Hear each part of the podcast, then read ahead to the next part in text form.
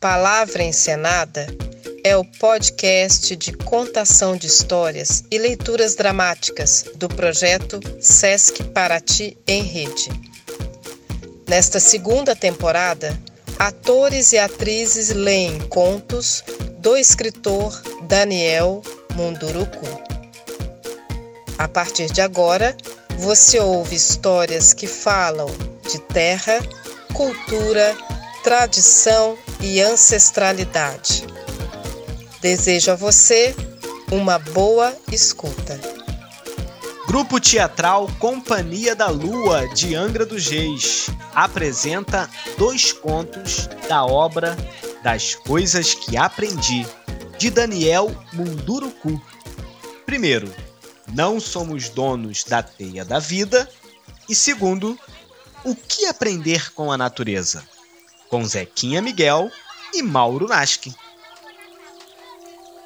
Meu avô costumava dizer que tudo está interligado e que nada escapa da trama da vida. Ele costumava nos levar para uma abertura da floresta, deitava-se sobre o céu, apontava para os pássaros em pleno voo e nos dizia que eles escreviam uma mensagem para nós. Nenhum pássaro voa em vão. Eles trazem sempre uma mensagem do lugar onde todos nos encontraremos. Dizia ele num tom de simplicidade. A simplicidade dos sábios. Outras vezes, colocava-nos em contato com as estrelas e nos contava a origem delas, Fazia isso apontando para elas como um maestro que comandava uma orquestra. Seu olhar estava sempre direcionado para o infinito, como se contemplasse a infinidade inquieta do universo que tinha diante de si. Também recordo que em dias inspirados, o velho avô nos lembrava de algo sobre o tempo. Se o momento atual não fosse bom, não se chamaria presente. Lembrava-nos de que o único tempo que temos é o agora e que devemos encará-lo como um presente da divindade. É preciso viver o hoje, usufruí-lo sem pressa, sem desejo de dominá-lo e sem querer congelá-lo, com a doentia mania ocidental de tudo planejar. Desejo insano de dominar o futuro, pois isso só serve para acumular e distrair-se da real necessidade de vivermos a vida como um presente do Criador. Em outros dias, meu avô nos ensinava que, para sermos felizes, é preciso lembrar sempre de duas verdades. Primeira, nunca se preocupar com as coisas pequenas.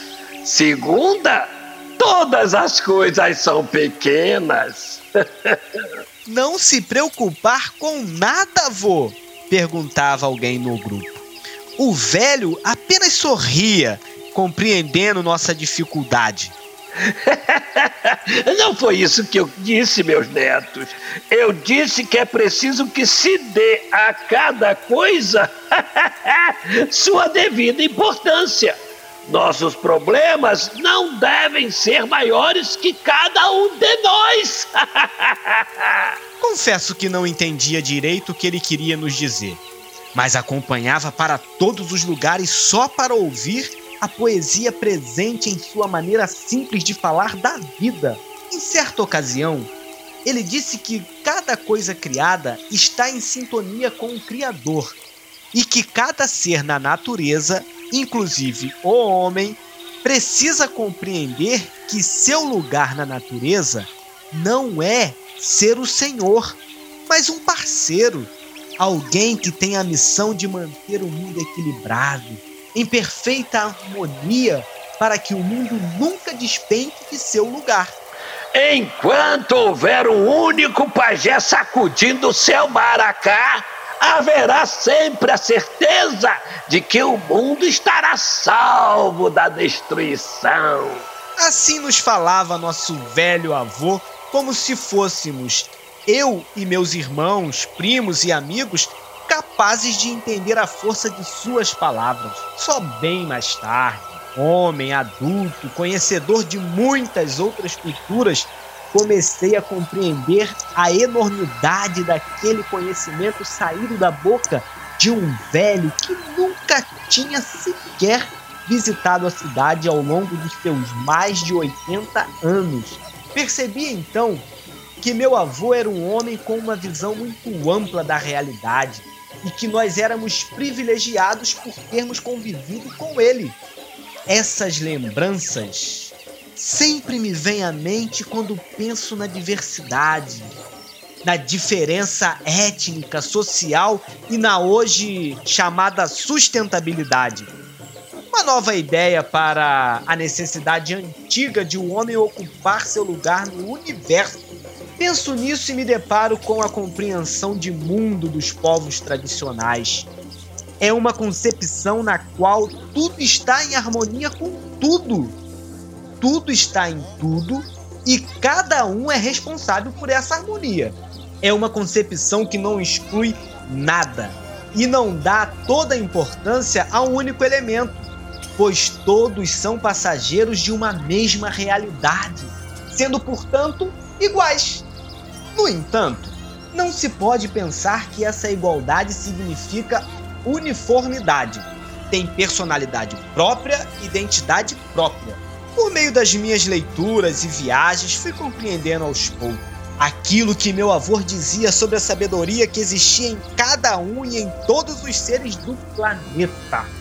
Descobri que não precisa ser xamã ou pajé para chacoalhar o maracá, mas basta colocar-se na atitude harmônica com o todo, como se estivéssemos seguindo o fluxo do rio e não tem pressa, mas sabe onde quer chegar. Foi assim que descobriu os sábios orientais, os monges cristãos, as freiras de Madre Teresa, os muçulmanos, os evangélicos, os pajés da Sibéria, dos Estados Unidos, os Ainu do Japão, os pigmeus, os educadores e mestres.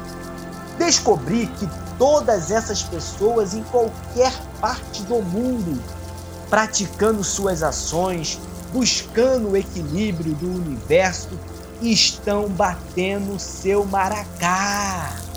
Entendi então a lógica da teia. Entendi que cada um dos elementos vivos segura uma ponta do fio da vida. E o que machuca a terra machuca também a nós, os filhos da terra. Foi aí que entendi que a diversidade dos povos, das etnias, dos pensamentos é imprescindível para colorir a teia. Do mesmo modo que é preciso o sol e a água para dar forma ao arco-íris.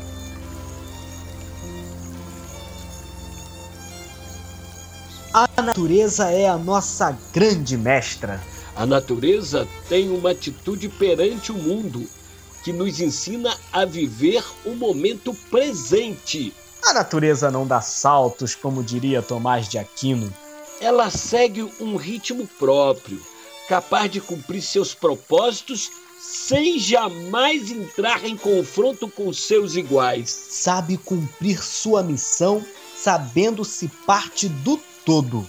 Ela está viva, como um sistema cuja única tarefa é equilibrar o universo em que vive. Desde menino aprendi que é preciso seguir o fluxo da natureza.